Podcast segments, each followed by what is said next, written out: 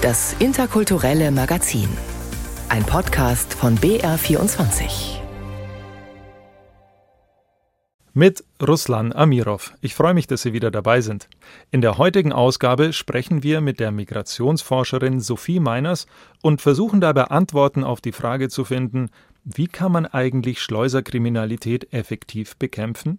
Ich glaube eben, alle Wege, die wir bisher gegangen sind in der Migrationsbekämpfung, haben auch gezeigt, dass das der falsche Weg ist. Danach geht es zu einer schöneren Geschichte der Migrationsthematik. Wir schauen an den Starnberger See, genauer gesagt in die Gastwirtschaft des Tutzinger Yachtclubs, welche einst ohne Pächter mittlerweile erfolgreich von ukrainischen Geflüchteten geleitet wird. Und wir nähern uns mal wieder der deutsch-französischen Freundschaft an, die aber gerade erneut stark auf die Probe gestellt wird. Im Mittelpunkt die Schließung von Goethe-Instituten in Frankreich. In den Kulturtipps blasen wir dann aber im Rahmen des Spielart-Festivals das New Yorker Guggenheim Museum auf. Es ist das innenpolitische Thema der letzten Tage und Wochen und beherrschte auch die Wahlkämpfe im Vorfeld der Landtagswahlen in Hessen und Bayern. Migration. Der zurzeit prägende Ton der Debatte entspricht ziemlich genau den Worten von Bundeskanzler Olaf Scholz, die er in den letzten Tagen geäußert hat. Die Zahlen derjenigen, die heute als Flüchtlinge kommen, sind zu hoch. Vor allem, wenn wir wissen, dass es nicht auf geordnete Weise geschieht, so Olaf Scholz. Wie diese Weise aber auf Dauer geordnet werden soll, das ist noch nicht ganz klar. Klar ist aber, dass Bundeskanzler Olaf Scholz damit auch die Schleuserkriminalität meint. Wie kann diese aber effektiv bekämpft werden? Durch mehr Polizeipräsenz oder gar eine Taskforce?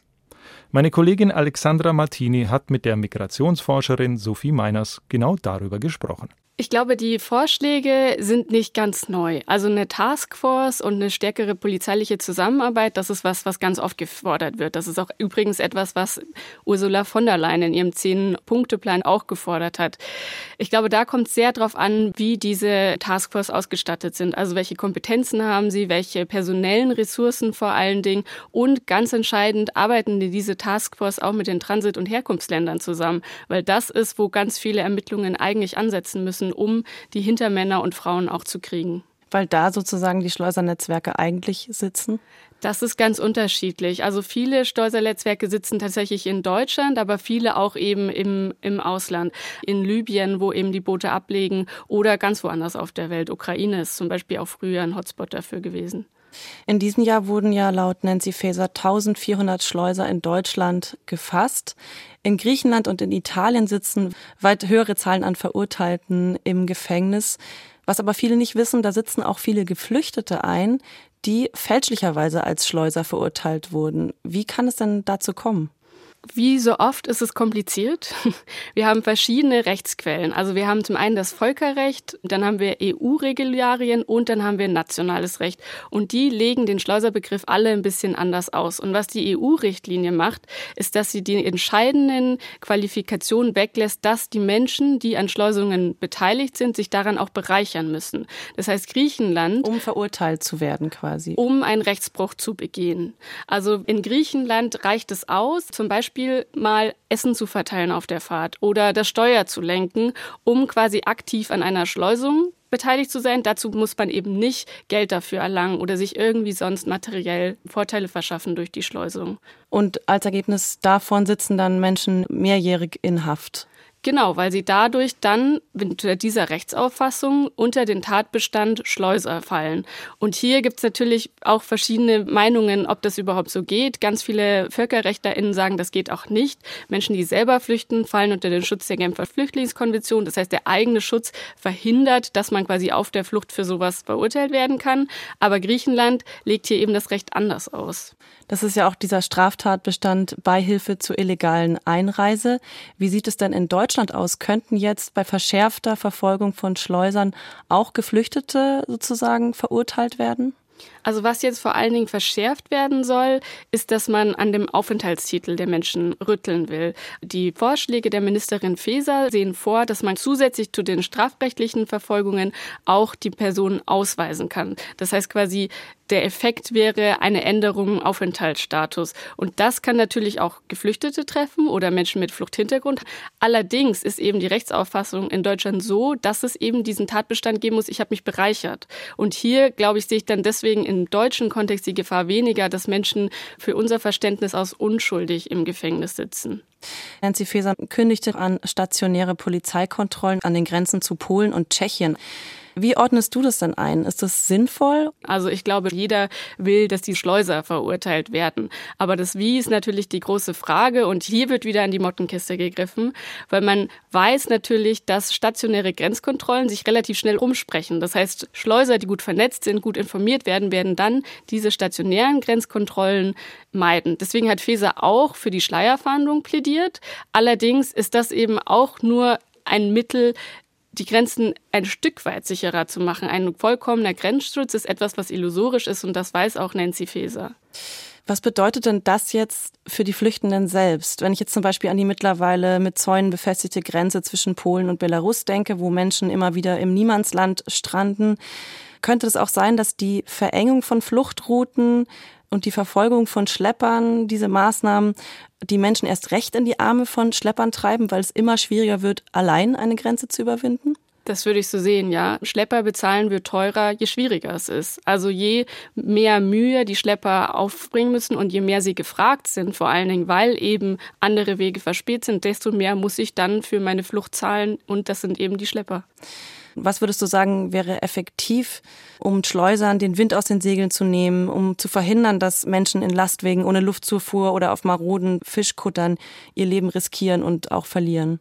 Also was am allereffektivsten wären, und da muss man das aber, glaube ich, gleich am Anfang hervorschieben, das ist politisch gerade nicht opportun, ist die legalen Wege zu öffnen. Und das sind zum einen die legalen Wege eben im Fluchtbereich, das sind humanitäre Visa, die über Botschaftsverfahren vergeben werden oder auch Resettlement, dass die Leute sich quasi gar nicht erst auf den Weg machen müssen, aber auch Arbeitsvisa.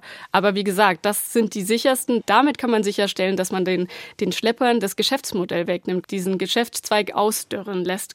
Aber das wird gerade nicht passieren. Ich glaube, wenn man ad hoc reagieren müsste, ist eben die Zusammenarbeit mit den Herkunfts- und Transitländern ganz wichtig, dass man nicht nur aus Deutschland ermittelt und Europa, weil man hier eben nur die ganz kleinen Fische erwischt, die den Laster steuern, die das Boot fahren müssen und nicht die, die richtig Geld damit verdienen. Aber auch hier eine Zusammenarbeit mit den Staaten, wo gerade die Fluchtrouten rübergehen, wo polizeiliche Arbeit geleistet werden müssen, Tunesien und vor allen Dingen Belarus. Hier sehe ich nicht das Potenzial, dass diese Staaten gerade zu großer Zusammenarbeit mit der EU bereit sind. Und beim Stichwort legale Fluchtwege, wie du schon sagst, würde wahrscheinlich jetzt gerade jeder aufschreien, weil derzeit nämlich eine relativ alarmierte Stimmung zum Thema Migration war in der ganzen EU. Ein Bild der Überforderung mit Schutzsuchenden und Migrantinnen. Wie nimmst du das denn wahr? Also die Zahlen steigen, das sieht man. Die steigen sowohl an den Außengrenzen, aber auch die Antragszahlen in Deutschland steigen. Und ich glaube, was noch erschwerend hinzukommt für die Kommunen, ist, dass wir letztes Jahr über eine Million UkrainerInnen aufgenommen haben. Und das war richtig und wichtig, dass wir das gemacht haben. Aber natürlich macht das auch was an der Kapazität. Die wird einfach knapper, wenn noch eine Million Menschen mehr da sind. Deswegen kann ich die Sorge der Kommunen, der Menschen, die dort beschäftigt sind, durchaus nachvollziehen. Aber ich glaube eben, eben alle Wege, die wir bisher gegangen sind in der Migrationsbekämpfung, eben quasi das, den Zugang zum Recht Asyl zu beantragen in der EU zu machen, haben auch gezeigt, dass das der falsche Weg ist. Sophie Meiners, Migrationsforscherin bei der Deutschen Gesellschaft für Auswärtige Politik. Vielen Dank fürs Interview. Vielen Dank für die Einladung. Das Gespräch geführt hat Alexandra Martini. Über 1,1 Millionen Ukrainerinnen und Ukrainer sind bis August diesen Jahres vor dem Angriffskrieg Russlands nach Deutschland geflohen. Für viele von ihnen ist Deutschland aber mehr als nur eine Durchgangsstation. Es ist ihr neues Zuhause. Denn es ist zu unklar, wie lange der Krieg in ihrer Heimat noch andauern wird. Für Nadja und Wova Raikova wurde Tutzing am Starnberger See zum neuen Zuhause. Eine Geschichte über eine ganz besondere Win-Win-Situation für die Familie Reikova und die Gemeinde Tutzing. Ich hier ein Jahr, seit 5. März. Mein Mann hier vom 29. September. Äh, Männer muss äh, bleibt in der Ukraine jetzt. So Kinderfrage, wo Vater. Das war der Ausgangspunkt für die 36-jährige Nadia Raikova im März 2022. Sie, ihre zwei Kinder und die Mutter waren vier von den rund eine Million Menschen, die seit dem 24. Februar 2022 die Entscheidung getroffen haben, sich vor dem Terror russischer Bombenangriffe auf ihre Heimat in Sicherheit zu bringen. Vier von den vielen auf den Bildern verzweifelter und übermüdeter Menschen in Autoschlangen, in Bussen, Zügen oder zu Fuß. So erste, wann ich kam hier mit Kindern und meiner Mutter. Ich kennengelernt das Familie, deutsche Familie. Sie nehmen meine Familie mit mir zu Hause im Feldafing. So das äh, Großhilfe. Nadia hatte Glück im Unglück. Dank engagierter Helfer fand sie einige Zeit später für ihre Familie sogar eine Wohnung in Weilheim in Oberbayern und relativ schnell einen Job. Bei ihrer Ausbildung eigentlich kein Wunder. Ich habe zwei Uni, mein Economical und äh, ich mit Meteorologie und auch ich Friseurin und Tattoo-Meister. Alles mein Leben, das äh, studier, studier, studier. Nadir nahm, was sie kriegen konnte und belegte einen Deutschkurs. Ökonominnen und Meteorologinnen sind auf dem deutschen Arbeitsmarkt gerade nicht gefragt, Friseurinnen dafür aber umso mehr. Glück für einen Weilheimer Friseursalon, eine Zeit lang zumindest, denn die beiden zehn und zwei Jahre alten Kinder und die Mutter kamen nicht so schnell in Bayern zurecht wie Nadia. Die fremde Umgebung, Sprachschwierigkeiten und vor allem die Angst um den Vater, der immer noch in der Ukraine war, waren eine zu große Belastung für die Familie. Nadia musste sich mehr kümmern und konnte den Job nicht weitermachen. Aber ich brauche auch meinen Mann hier und Kinder. Weil warten. Äh Nach einem halben Jahr durfte Nadias Mann Wova Reikhoff schließlich zur Familie nachkommen. Ein weiteres Glück im Unglück für die Familie, aber nicht nur für die. Auch für einen Segelclub am Starnberger See, unter dessen Mitgliedern sich einige in der Hilfe für Geflüchtete aus der Ukraine engagierten. Auch der Club hatte ein Problem zu lösen, so der Sprecher Thomas Giebelhausen. Ja, wir haben ja eine überraschende Kündigung unseres alten Wirtes bekommen. Und gestern haben wir uns intensiv auf die Suche gemacht und haben viele Bewerberinnen und Bewerber auch hier gehabt. Es ist nur Betrieb von April bis Oktober und dann ist Pause und es sind nur Mitglieder und dann haben alle abgewunken. Nadias Mann ist studierter Ökonom wie seine Frau, aber auch er hat noch einen weiteren Beruf gelernt. Er ist Koch und das erzählt sie auch denen, die sie hier in Deutschland unterstützten. Und sie gesagt, oh, ich habe hier im Dutzend Restaurant und sie suche Chef. ja. Beide Seiten, sowohl die Familie Reikhoff als auch die Helfer aus dem Segelclub fangen an, Pläne zu schmieden. Es handelt sich um ein Vereinslokal. Die Mitglieder müssen gefragt werden und zustimmen. Die Reikhoffs müssten das Restaurant selbstständig betreiben. Zur Bürokratie bräuchte es erhebliche finanzielle Investitionen und, und, und so viel Bürokratie hier. so, ja, das ist crazy. In der Ukraine, wir haben ein bisschen easy. Und da haben wir dann angefangen zu recherchieren, geht das überhaupt? Dann haben wir mit den Ämtern zusammengearbeitet, Landratsamt in Starnberg und Arbeitsamt in Weilheim. Das Arbeitsamt war erstmal schneller. Köche sind wie Friseurinnen händeringend auf dem Arbeitsmarkt gefragt. Die Clubmitglieder und die Reikhoffs erweisen sich aber als hervorragendes Team. Für ihr Vorhaben braucht es noch Zeit. Wova besucht einen ersten Deutschkurs und arbeitet in einem Weilheimer Gasthof, wo er zusätzlich bayerische Küche lernt. Вова, какие ты блюда знаешь? Bayerische Küche? Ja. Oh, Käsespätzle, Schnitzel, Hackbraten. Deutsche Küche. gibt es auch Hackbraten und Schnitzel. Ja, aber wir zu Hause äh, machen das, ja, nicht in der Restaurant. Womit deutlich wird, Wova ist nicht irgendein Koch. In Odessa betrieb er zwei noble Restaurants, eines in der Innenstadt und eines am Ufer des Schwarzen Meeres. Hackbraten stand dort weniger auf der Karte. Große Fisch mit Salz, mit Feuer, ein bisschen äh, mit Trüffelpasta. Auch für die Mitglieder des Touring Yachtclubs ein bisschen zu exklusiv, denn Publikum für Hackbraten und Schnitzel gibt es unter den Seglern durchaus genug. Die streckten sogar Geld für ihren Konsum im Jahr 2023 vor und bescherten so Startkapital für die Reikows. Nach einem halben Jahr waren auch die bürokratischen Hürden ausgeräumt. Wova Reikow ist wieder Restaurantchef, gemeinsam mit seiner Frau Nadia.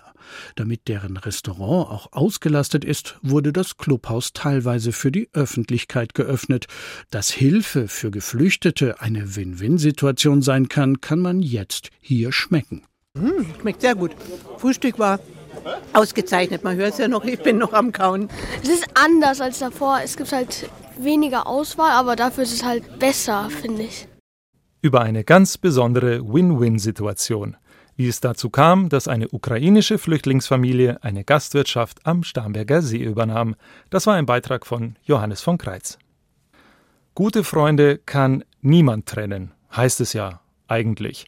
Sehr wahrscheinlich ist aber auch, dass Franz Beckenbauer 1966 bei dem Lied nicht an die alten Freunde Deutschland und Frankreich gedacht hat.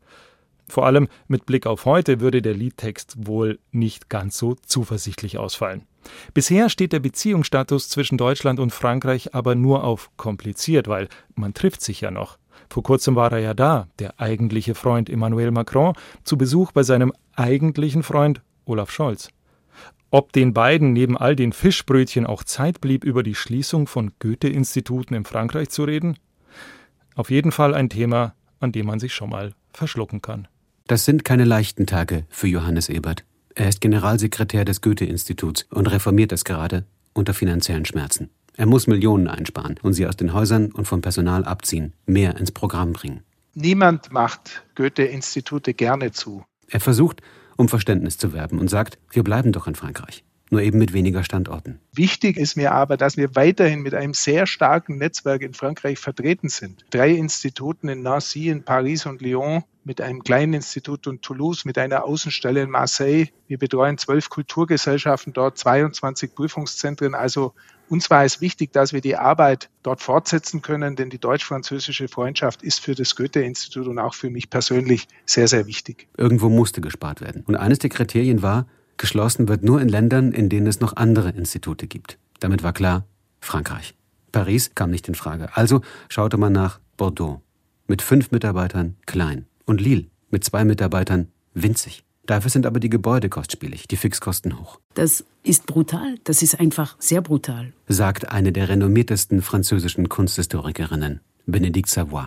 Es sind Häuser in Städten wie Bordeaux oder Lille, die keine riesigen Städte sind. Wenn sie eine so wichtige Institution haben, entsteht eine große Lücke. Dass in Paris alles weiterläuft oder in Lyon, das interessiert die Leute vor Ort nicht wirklich. Und die Leute muss man sich konkret vorstellen. Ich war selber Germanistin, Auslandsgermanistin. Die Goethe-Institute sind Orte, die von Lehrerinnen und Lehrern zum Beispiel sehr intensiv benutzt werden. Okay, wir hören jetzt, in Frankreich lernen die Schülerinnen und Schüler kein Deutsch mehr. Okay, deshalb brauchen möglicherweise die Lehrerinnen und Lehrer kein Goethe-Institut mehr. Aber das ist ein Teufelskreis. Man kommt aus der Balance noch mehr. Und wir sind sowieso im deutsch-französischen Fall gerade seit einigen Monaten oder länger mit schwierigen Problemen, Missverständnissen unterwegs. Und auch das noch, das ist viel. Für Sie sind die einzelnen Goethe-Institute Teil eines bedrohten deutsch-französischen Ökosystems. So sieht es auch Tobias Bütow, Chef des deutsch-französischen Jugendwerks, das viel mit dem Goethe-Institut kooperiert und die nächste Generation für die deutsch-französische Freundschaft begeistern will. Natürlich müssen wir sparen, das ist ganz klar, aber die Frage ist, wie und auf welche Weise. Und in Zeiten, in denen Demokratie oder wie Bundespräsident Steinmeier gesagt hat, Verfassungsfeinde die Demokratie auch bedrohen, und das gilt nicht nur für Deutschland, das gilt auch für Frankreich, das gilt auch für, für Italien, brauchen wir jeden starken Akteur, der für Kultur, für Sprache, für Demokratie wirbt. In Frankreich selbst kursieren Unterschriftenlisten. Politiker aller Ebenen protestieren, auch Regionalpräsidenten. Brigitte Klinkert kommt aus dem Elsass. Sie ist Abgeordnete der Macron-Partei Renaissance in der französischen Nationalversammlung und Vorsitzende der deutsch-französischen Parlamentarischen Versammlung. Sie hat sich schon mit dem deutschen Botschafter in Paris zu diesem Thema getroffen. Zu den Schließungen von Goethe-Instituten in Frankreich sagt sie: Für mich ist diese Entscheidung nicht unumkehrbar und ich habe vor, meinen Einfluss geltend zu machen, um die Schließung zu verhindern. Es gibt eine kollektive Mobilisierung. Auch im Deutschen Bundestag regt sich Widerstand. Drei Unionsabgeordnete, darunter Armin Laschet, wollen die Maßnahmen nicht hinnehmen. Sie fordern in einer gemeinsamen Erklärung den Bundeskanzler persönlich auf, die Schließungen zu verhindern. Sie seien ein Verstoß gegen den vor vier Jahren geschlossenen Aachener Vertrag über die Zusammenarbeit beider Länder. Darin enthalten auch die Festlegung auf kulturelle Kooperation. Der Streit um die Schließung von Goethe-Instituten in Frankreich dürfte gerade erst begonnen haben. Protest gegen die Schließung von Goethe-Instituten in Frankreich. Das war ein Beitrag von Wladimir Balzer. In unseren Kulturtipps hätten wir heute sogar einen kleinen Tipp für Frankreich und Deutschland parat. Der Tipp kommt aus dem Süden vom deutsch-italienischen Sänger Nevio Passaro und heißt Amore per sempre. Davor besuchen wir aber das Nürnberger Staatsballett und, wie versprochen, wir blasen das New Yorker Guggenheim Museum auf. In München. Kunst in den öffentlichen Raum zu bringen, das ist das Motto des Wiener Performance-Kollektivs Gods Entertainment, das am kommenden Freitag zum Spielart-Festival nach München kommt. Mit einem begehbaren Spiel- und Kunstort, nämlich einer aufblasbaren Version des legendären New Yorker Guggenheim Museums, wird das Kollektiv an exponierter Stelle sichtbar. Direkt vor der Oper auf dem Max-Josef-Platz öffnet die begehbare Skulptur, die vorher schon in Wien, Innsbruck und Düsseldorf zu sehen war, ihre Tore mit der Ausstellung Deutschkurs oder Goethe in 15 Tagen. Das dazugehörige Rahmenprogramm aus Installationen und Performances lädt die Münchner Stadtgesellschaft zum Mitmachen ein, sagt Boris Ceko von Gods Entertainment. Warum wir das machen, was wir machen, ist eine Überlegung, wie kann man etwas in Gang setzen.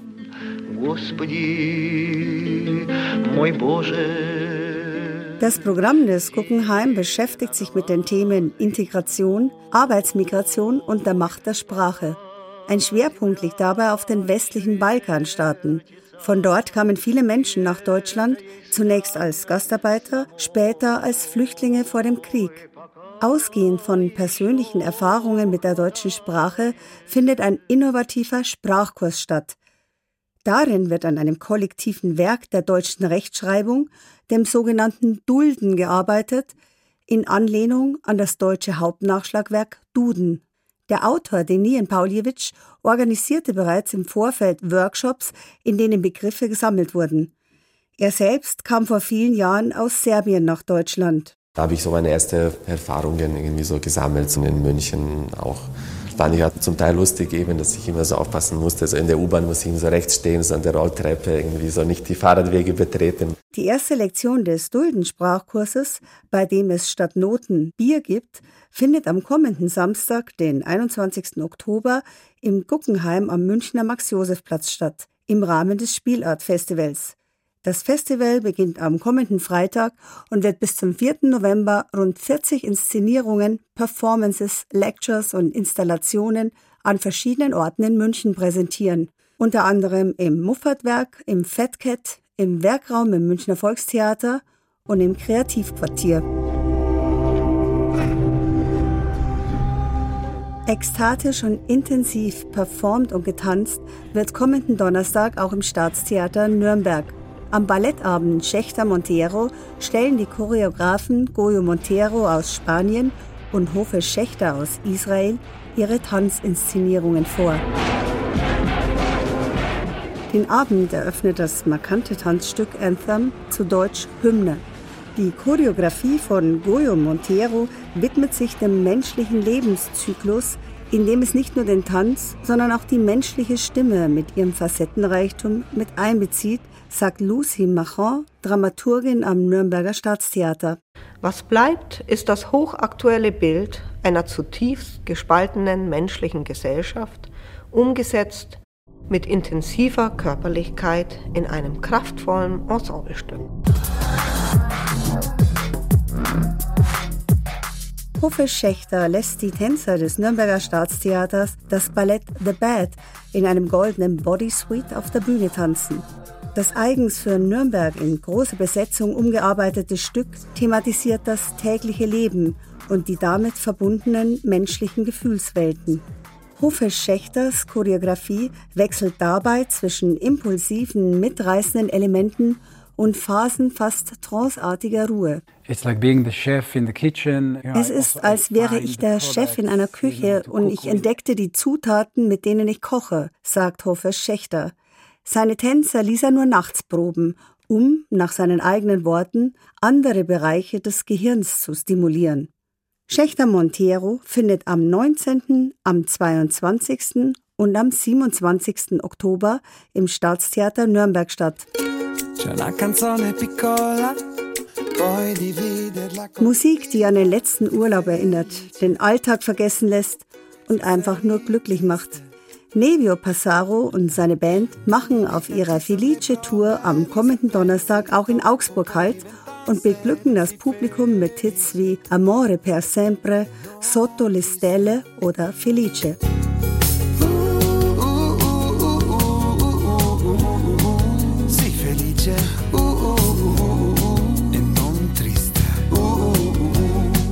Es ist ein kleiner Song, er macht dich glücklich, wenn du traurig bist, heißt es im Song Felice, den Nevio Passaro neu interpretiert hat. Der Sohn eines italienischen Vaters und einer deutschen Mutter wuchs im fränkischen Bad Windsheim auf. Bereits als Kind interessierte sich Nevio Passaro für Musik. Er lernte Klavier und Gitarre und stand bereits während der Schulzeit auf der Bühne. Seine Musik komponiert er selbst, mit Texten sowohl in deutscher, englischer als auch italienischer Sprache.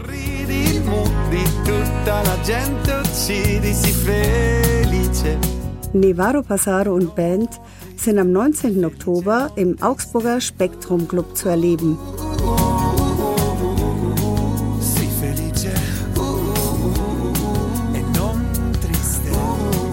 Amore per sempre. Bessere Schlussworte zu finden wird äußerst schwer, deswegen würde ich sagen, wir belassen es dabei.